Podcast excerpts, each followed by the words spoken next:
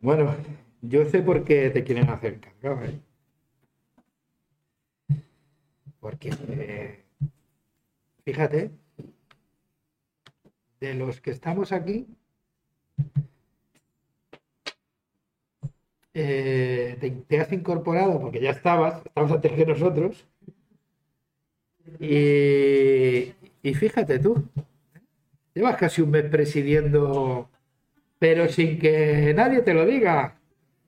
Y eso ya es carácter, ¿eh? o sea, eso ya es... Con lo cual digo, este hombre tiene que ser muy encargado. Asume los retos ya de forma natural. Y muy bien. Bueno, gracias Marifeli también por el tiempo de eh, por dirigirnos en la alabanza. Estoy buscando, pero necesito la a ver, estoy buscando el archivo. Es que esto de traer el ordenador, mira que tengo el iPad y tal, pero tengo que.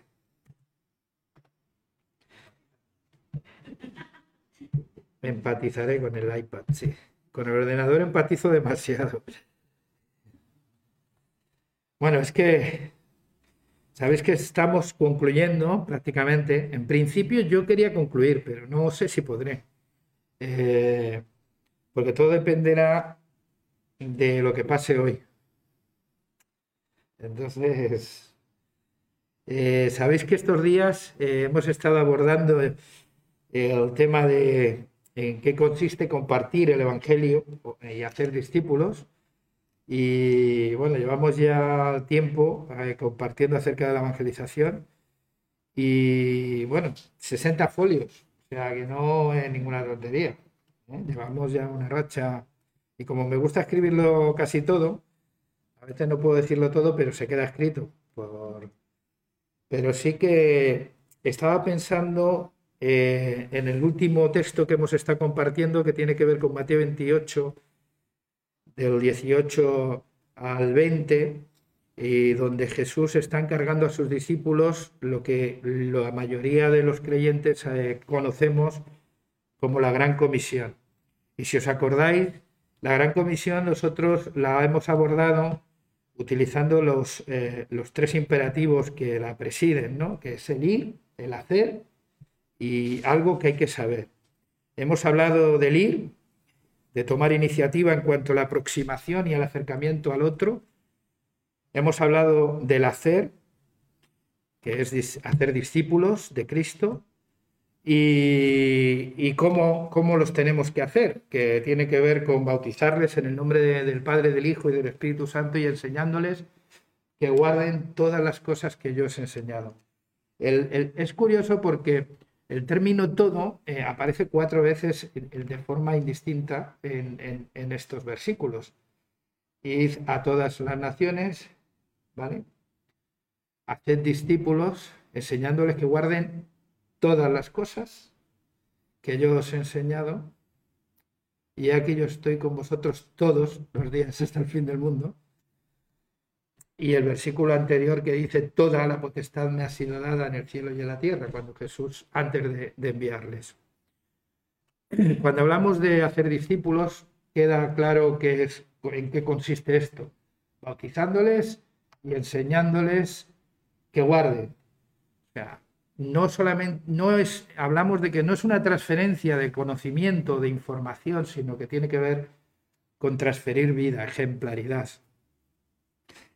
Y por último, es algo que tenemos que saber y que para mí es importante para la hora de abordar la misión eh, de la evangelización o la tarea de, de hacer discípulos. Y es que Él está con nosotros todos los días hasta el fin del mundo. Así que este pasaje nos dice quién nos envía, para qué, nos dice cómo y también nos dice cuándo y cuánto. Algo que hemos de saber, que Jesús está con nosotros todos los días hasta el final. A la hora de abordar la evangelización, compartir nuestra fe, hemos de saber que Jesús nos acompaña en todo ese proceso. Que para nosotros puede ser un mundo, puede ser difícil, pero que Jesús está con nosotros. Y saber que es algo que no, no lo vamos a hacer solos, que Él está. Saber que, que, que los discípulos llegar a saber que iban a emprender una misión como esa, de una envergadura como hacer discípulos en todas las naciones, en su mundo conocido entonces. Era algo impensable sin la presencia de Cristo. Es curioso cuando uno se acerca al Evangelio de Mateo, me ha acercado así desde aquí, desde este pasaje, y ves cómo Dios ha decidido humanarse en la persona de Jesús para formar parte de nuestra vida. Es increíble, ¿no? Dios siendo Dios, toma la decisión de participar de carne y de sangre y de hacerse hombre y estando en la condición de, hombre llega a adquirir la condición de siervo, obediente. Y obedece hasta las últimas consecuencias muriendo en la cruz. Ese es el pasaje de, tan potente, el himno de, que el apóstol Pablo narra en Filipenses capítulo 2 y que nos dice que haya en nosotros un comportamiento como ese, una forma de pensar como la que Jesús tuvo. La verdad que nuestra sociedad hoy es una locura, ¿no? Porque vamos a la inversa, al desarrollo personal, a la autorrealización, al que yo puedo, al que yo valgo, al que sin mí no sé cómo se las ha apañado el mundo sin mí, toda esa serie de cosas que, que tienen que ver con nuestra soberbia, con nuestro orgullo, con nuestro ego. Pero es una decisión magistral de Dios y ejemplar de que desde el principio Él siempre para, para, para compartir la buena noticia adopta la decisión de ser como nosotros. Fíjate tú, oye, sin pecado, pero como nosotros. Esa es la intención de Dios, acompañarnos, por tanto, en nuestra experiencia humana. Por eso es, es bueno ver cómo empieza, cuando el Evangelio de Mateo empieza con eso, ¿no? Con el nacimiento de Jesús, el anuncio del nacimiento de Jesús y cómo lo describe el ángel que dice, recordando lo que decía el profeta Isaías, una virgen quedará embarazada y dará a luz un hijo a quien se le llamará como Emmanuel, que traducido es, fíjate, ¿eh? Mateo 1, Emmanuel, Dios con nosotros. Mateo 28, 20 termina, yo estoy con vosotros todos los días hasta el fin del mundo. Si os dais cuenta, empieza y termina con la decisión magnífica de que el Evangelio se resume, se podría resumir en Dios con nosotros.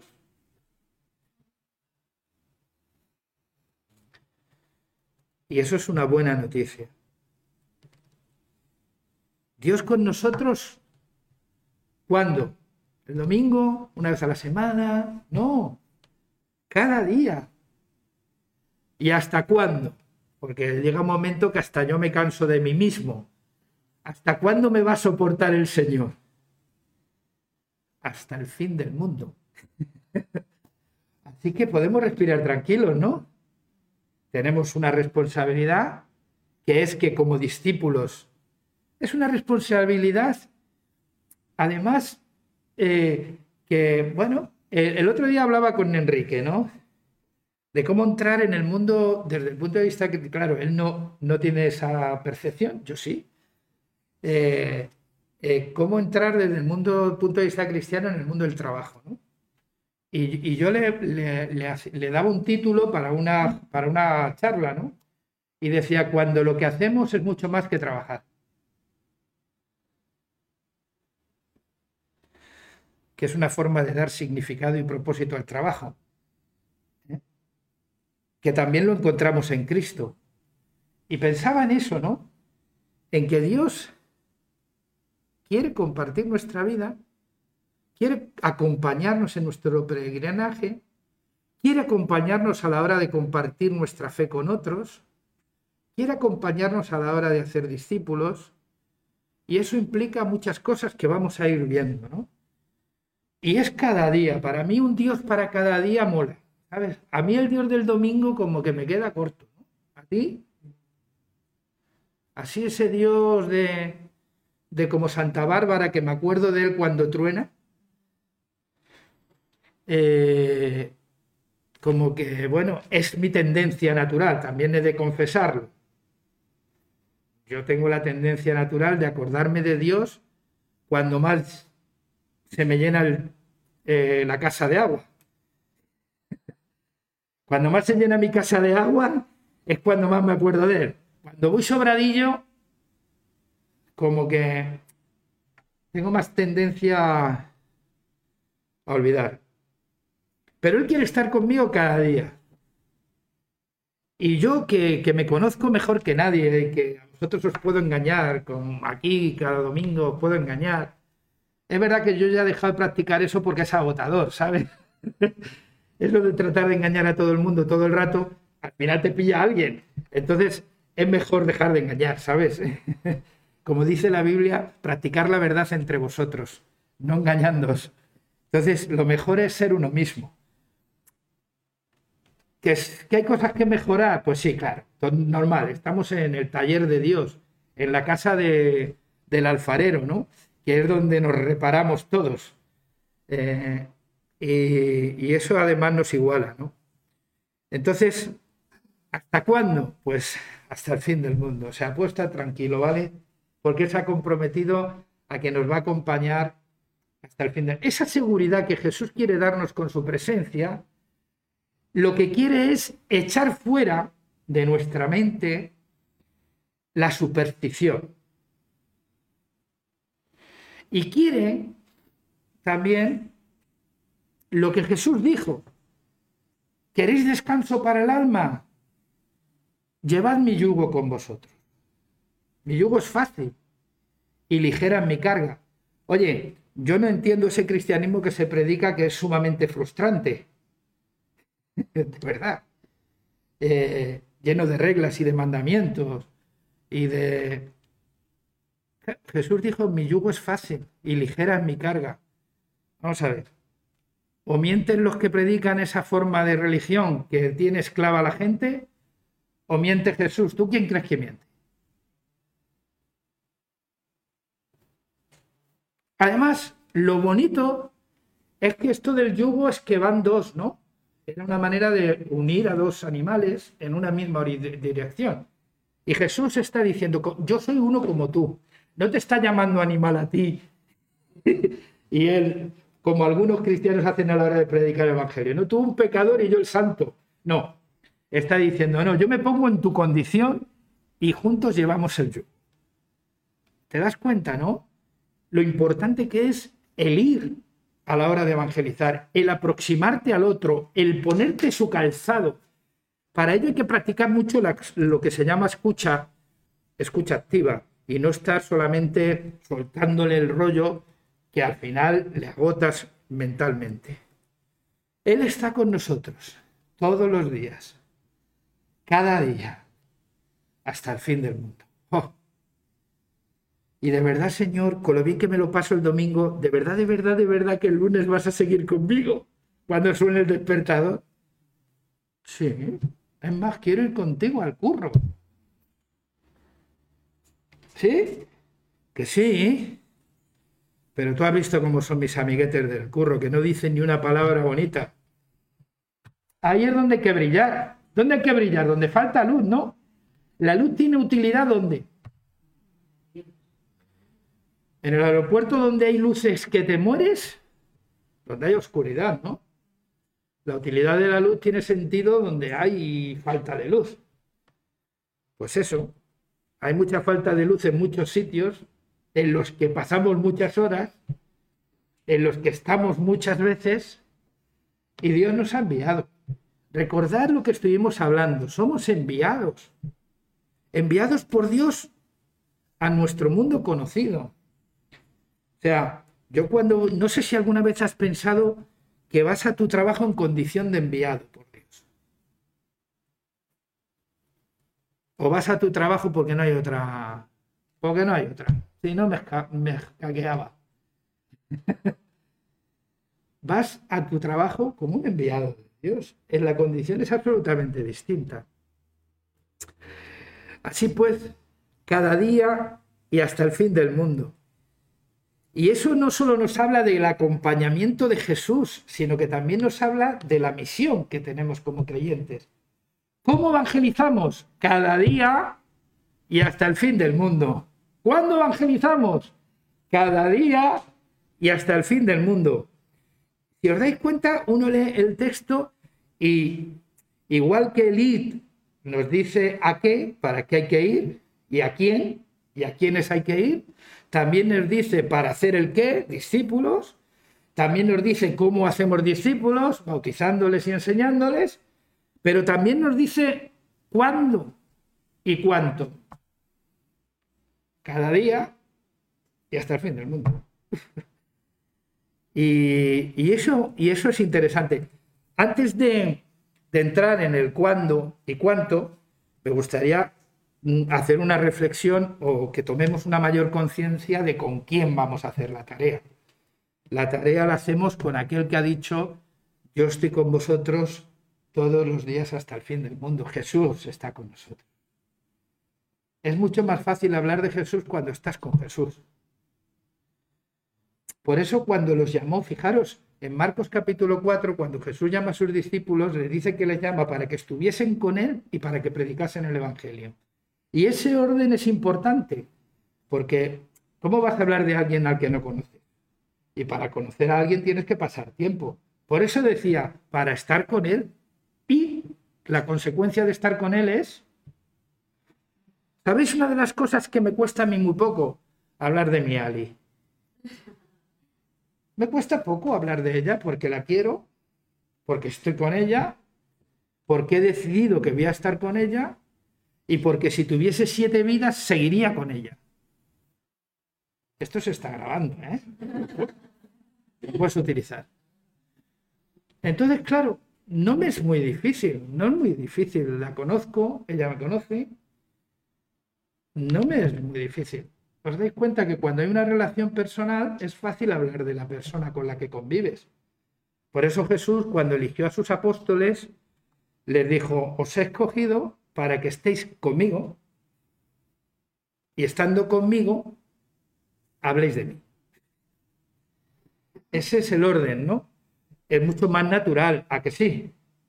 Yo siempre he pensado, ¿cómo algo tan tan natural como hablar de alguien al que conoces y al que quieres puede causar tanta frustración en la gente. ¿Cómo hablar de Dios se puede convertir en todo un reto para el mundo, para el creyente? Pues porque lo hemos desnaturalizado. Luego hablamos, vamos a hablar de eso. Lo hemos desnaturalizado hasta tal extremo que hablar de Jesús se ha convertido en algo que es de profesionales. Y claro, eso lo que hace es que, digamos, pues son unos pocos los que pueden evangelizar o los que pueden hacer discípulos. Eso es mentira y no tiene nada que ver con la Biblia. Yo estoy con vosotros. El Jesús que resucitó, que, que, venció la muerte, que venció el pecado por de la humanidad. El Jesús que en el versículo 18 dice, Toda potestad me es dada en el cielo y en la tierra. O sea, que os quede claro que después de vencer a la muerte, aquel que manda, ¿quién es? Soy yo. Pues ese es el que dice, oye, que quiero ir contigo todos los días. Ya depende de nosotros. Si queremos que nos acompañe o queremos verle el domingo, ¿sabes? Porque entonces, eso ya es una cosa nuestra.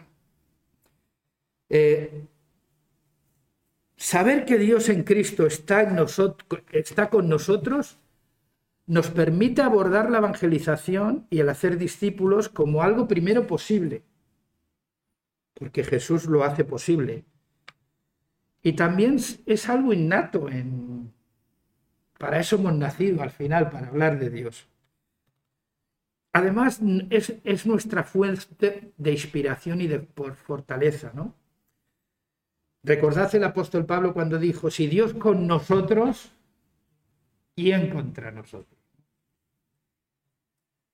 Al final, en su presencia contribuye a que se cumpla el propósito de su, en nuestra vida, su propósito en nuestra vida, Y por difíciles que se pongan las cosas, porque se pueden poner difíciles, claro que hay gente que, que cuando le predicas el Evangelio produce no solo rechazo, sino que encima manifiestan contrariedad y enfado algunos de ellos.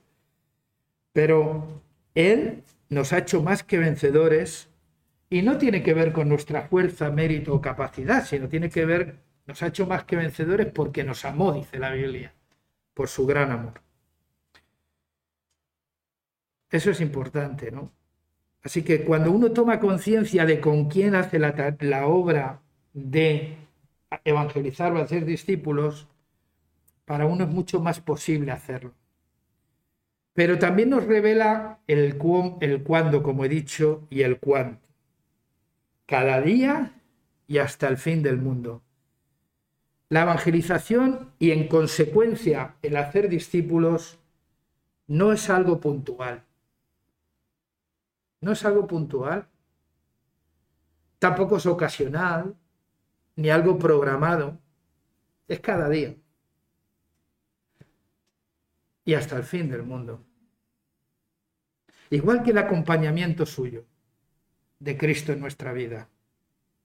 Así que con estas palabras cada día y hasta el fin del mundo, se está asociando el cristianismo y su influencia mediante la evangelización y mediante la, el hacer discípulos, no se está asociando a un programa ni a un método, sino o a un evento sino al vivir.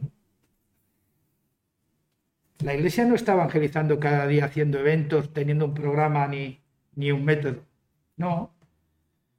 Si hay que hacerlo cada día y hasta siempre, hasta el fin del mundo, no puede ser un programa, ni siquiera un método.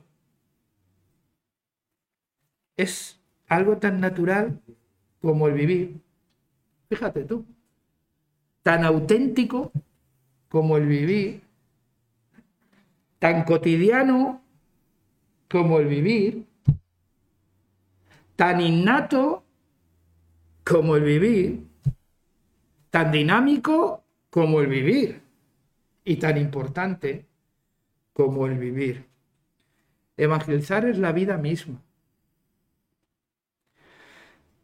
Dios nos ha enviado a la familia de la que formamos parte, al trabajo que desempeñamos. Si yo pienso que el trabajo me lo he ganado yo y que no tengo que rendir cuentas a Dios y que Dios no tiene nada que ver con eso, ¿sabéis lo que pasa? ¿No? Que Dios está ausente de eso. Y luego, luego vendré y diré, quiero que el Señor me ayude a promocionarme en mi trabajo. Ah, vale pero te lo llevas al curro.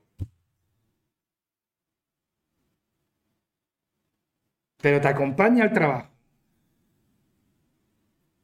Pero piensa realmente que el trabajo es un lugar al que Él te envía para gloria suya.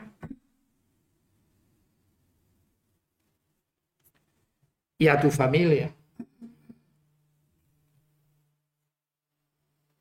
de la que formamos parte, y al barrio en el que vivimos, fíjate que son casi todo decisiones que nosotros hemos tomado y que las hemos tomado por nuestra cuenta o las hemos podido tomar por contando con Dios.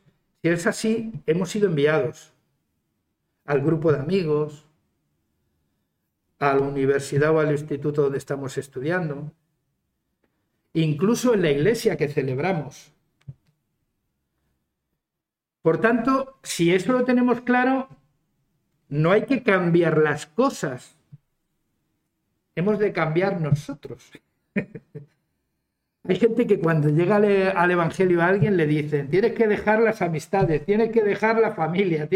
Empezamos a montarle a la criatura una agenda que no tiene tiempo ni para saludar a sus padres. Claro, luego no queremos que sus padres digan que su hijo está en una secta.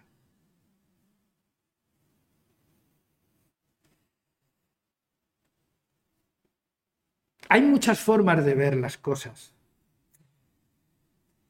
Y el Evangelio lo cambia absolutamente todo.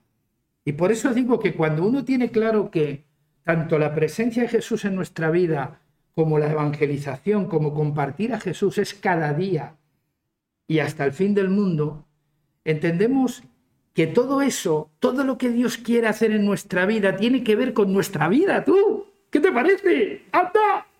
Que no tiene que ver con un local, ni con una doctrina, ni con una denominación, que tiene que ver con tu vida.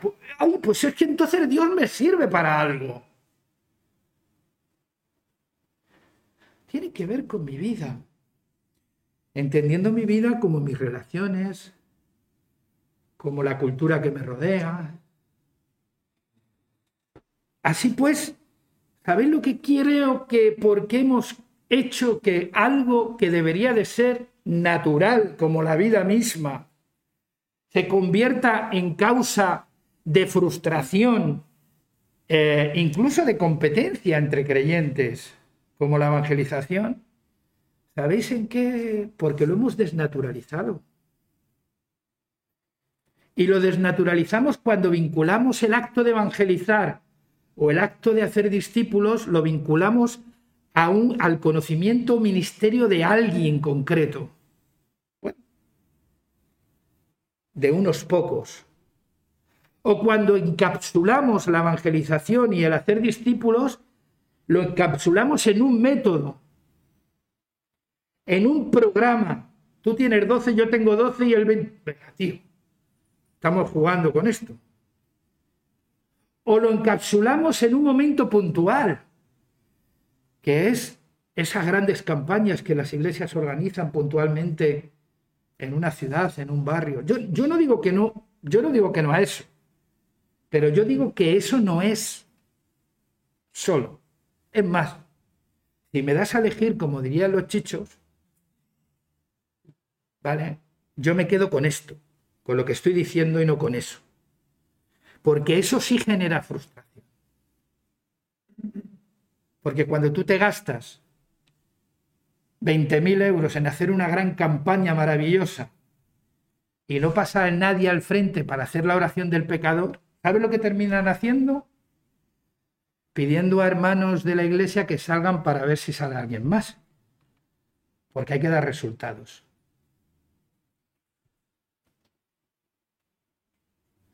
¿Y, no creéis que eso es desnaturalizar realmente lo que es el Evangelio y la evangelización?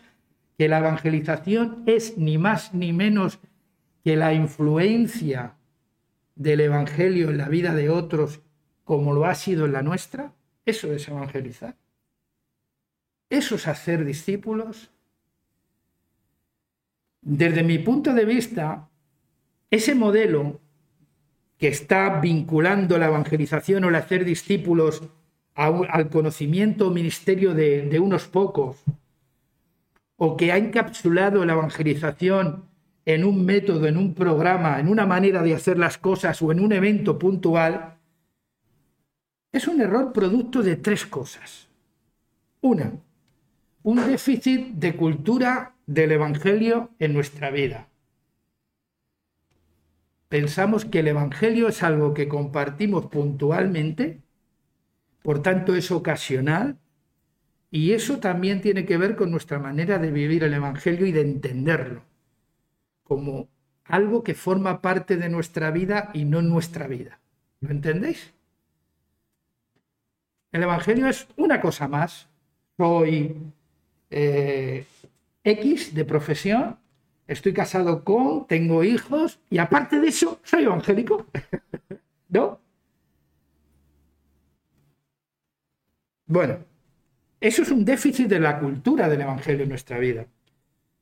Segundo, un mal hábito de nuestro seguir a Cristo porque lo hacemos de manera intermitente. ¿Qué entiendo yo por de manera intermitente? Lo que hacemos muchas veces, lo que nos pasa de intermitente es que hay momentos que me como el, mundo y otros que se me olvida que el mundo no ha sido para ser comido. Quiero decir, al final te das cuenta de que hay momentos en los que eh, sigo a Cristo fervientemente y otros en los que le digo, puedes darte la vuelta un poquito, de, date un paseo, que es que quiero hacer esto por libre.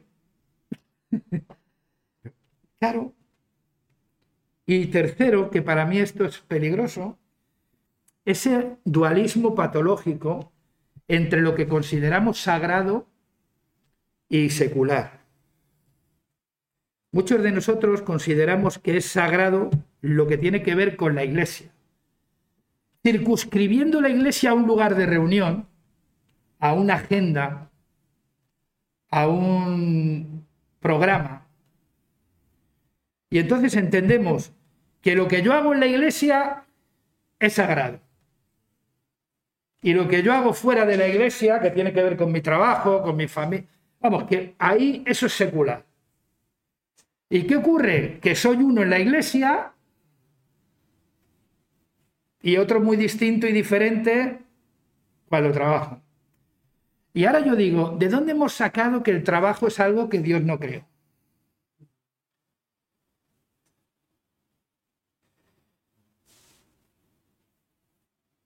Y yo digo, y si creemos que la familia es importante, ¿por qué es con la que menos tiempo pasamos y a la que menos damos ejemplo? Con la que nos podemos permitir más licencias. Ah, no pasa nada, si es Ali. Ella aguanta, vamos, carros y carretas. ¿Pero por qué, señor? Si a la primera persona que tengo que inspirarle evangelio se llama Ali. Es la primera, porque es la primera que veo cuando abro los ojos. Bueno, hay algunos espirituales que ven a Dios, nada más abrir los ojos. Y se pone a tomar café con él. Luego, luego hay que aguantarle, ¿sabes? Pero bueno. Yo no, yo veo a Ali. De primero, porque dormimos juntos. Y es la primera que veo. Por tanto, ¿cuál es mi objetivo primero del día para predicar y evangelizar? Para hacer discípulos, que no es decirle lo que tiene ella que hacer, sino que es enseñarle lo que tenemos que, hacer. ¿Os dais cuenta? Es distinto. Entonces, ese dualismo, que no sé dónde lo hemos sacado, es lo que hace muchas veces que pensemos que haya cosas que son sagradas y generalmente tienen que ver con la iglesia es como la, concepción que muchos tienen supersticiosa del dinero, ¿no? Claro, tanto te dicen que hay que dar a Dios, porque claro, yo ya eso de pensar que tienes que tirarte media hora de un culto para convencer a la gente que dé a Dios, digo, oye, ese Dios es un poco mendigo, ¿no? Porque si depende tanto del dinero de otros, ¿qué tiene que darme a mí? no, mi Dios hizo el cielo y la tierra bueno, pues ya está, cada uno es un compromiso personal con Dios, da, punto. Y entraremos por qué crea tanta frustración eso también algún día.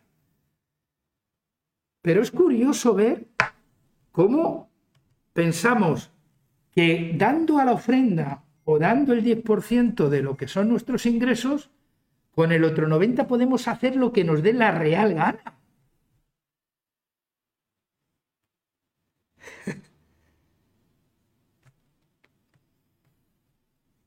Me puedo gastar como quiera. Lo puedo derrochar. ¿Os dais cuenta que tratamos de redimir cosas con lo poquito que hacemos para Dios? Porque pensamos en el fondo que hay cosas que son sagradas y todo lo demás es secular. O sea, ahí Dios no tiene nada que ver. ¿Cómo Dios va a estar interesado en cómo me llevo con mis compañeros de trabajo. Pues sí. ¿O cómo Dios va a estar interesado en cómo gestiono mi negocio? Pues también. ¿O cómo Dios va a estar interesado en cómo me llevo con mi mujer? Pues sí, ya lo sabe. Y tu mujer. y todos. Sí, pero está interesado. Si no, no habría hablado de ello. ¿Lo entendemos? ¿Qué entendemos por el texto bíblico que dice que el que no provee para los suyos es peor que un incrédulo y ha negado su fe? ¿Qué entendemos por aquello que dice que el que no sabe gobernar su propia casa, cómo va a, opinar de cómo se gobierna la casa de Dios? ¿O va a gobernar la casa de Dios? Esto no es para castigar a aquel que, que porque no tiene que ver con el resultado, no tiene que ver con el resultado. Libremos nuestra mentalidad del resultado, tiene que ver con lo que hemos de hacer y ser. Porque yo conozco padres estupendos que tienen hijos que... Y padres que se han desvivido porque sus hijos sean gente honrada y honesta y, y unos han salido bien y otros han salido más torcidos. O sea, que no se trata de culpabilizar, ¿vale? Se trata de que tengamos claro que nuestra vida influye en aquellos que están a nuestro alrededor. Que el ser y hacer discípulos es una cuestión de cada día y que tiene que ver hasta el fin del mundo. Que solo es que en Cristo, por eso nuestra vida tiene que estar centrada en Cristo. Esta es nuestra misión. No simplemente es una tarea, un encargo, o como dicen algunos ahora, una ilusión. Es nuestra vida, estamos hablando de nuestra vida. Así pues, ha llegado el momento de conectar nuestra fe con nuestra vida, con nuestra vida social, con nuestra vida cultural, con nuestra vida económica, con el propósito de ser y hacer discípulos de Cristo para la gloria de Dios. Eso es evangelizar. Lo demás, no lo sé, ¿eh? sinceramente, pero yo no me atrevo a decir que está bien, ¿vale? Yo lo respeto. Para mí, para mí, sinceramente, es mucho más fácil. Es mucho más fácil pegarle la chapa a un señor o señora que acabo de conocer ahora, hace un cuarto de hora paseando por un parque, que convencer a mi mujer de que soy quien digo ser. mucho más fácil. Para mí es mucho más fácil subirme a una escalera, ponerme a gritar en un... porque no tengo sentido del ridículo. Hay otra gente que sí lo tiene. Pero yo tengo el sentido del río como muy... me, río, he aprendido a reírme de mí. Entonces, y como a veces me, ven y se ríe, sonríe la gente, pues tengo que ser gracioso. Entonces, no tengo, pero no tiene que ver con eso. Porque si es algo que no todos podemos hacer, estamos hablando de evangelizar.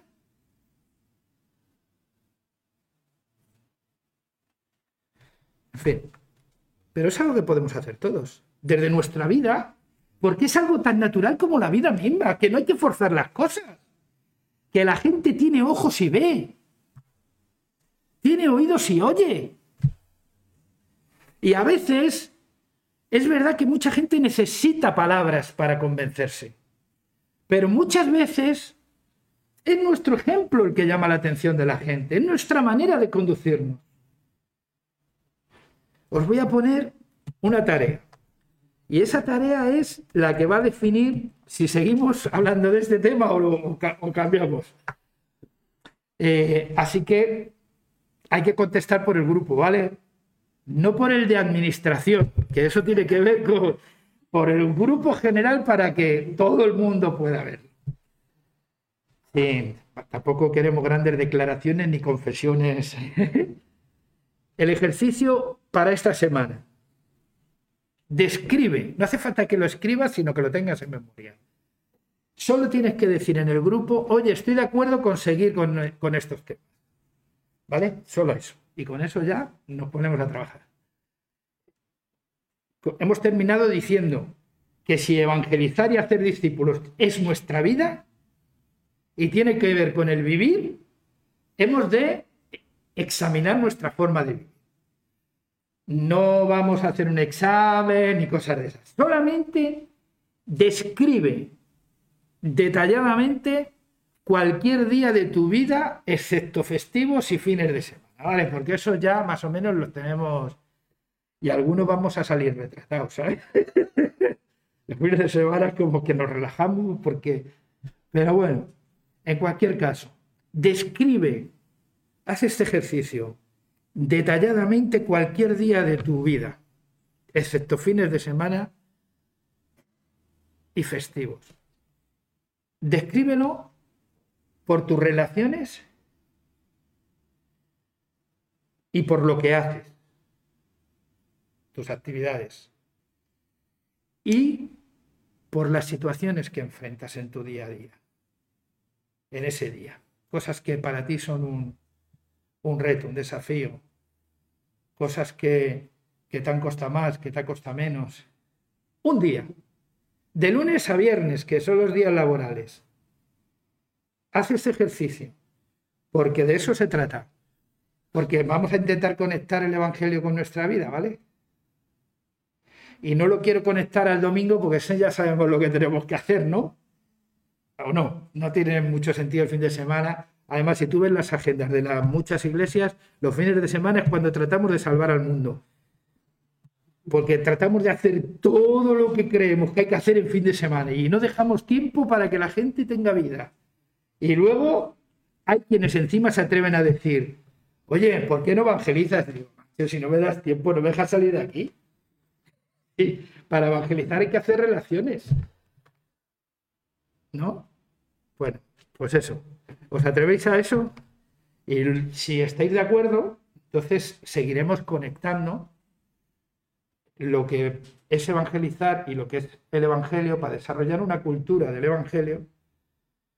Seguiremos conectando lo que pasa en nuestra vida con lo que, con lo que tiene que ver con nuestra fe. Puede ser que, describas un día en el que te ha ido mal en el trabajo y te has enfadado con un compañero. Y ahora la relación está un poquito, bueno, pues hay que, eso es un reto. Eso es una situación que hay que abordar. ¿Cómo, cómo lo, ¿Qué dice la Biblia a eso? Lo que he dicho anteriormente, eh, pues lo primero que vemos tiene que ver con, con mi mujer. Uf, ahí hay curro para aburrir. Igual la mujer cuando ve al hombre, ¿no? También. Eh, pero, pero no por lo, por lo que pueda provocar, ¿no? Porque recién levantas todo, seguramente que,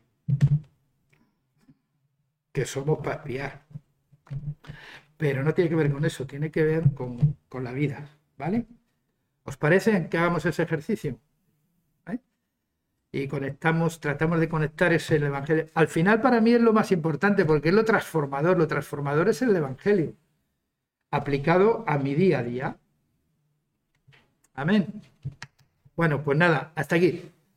Hasta aquí hemos llegado. Vamos.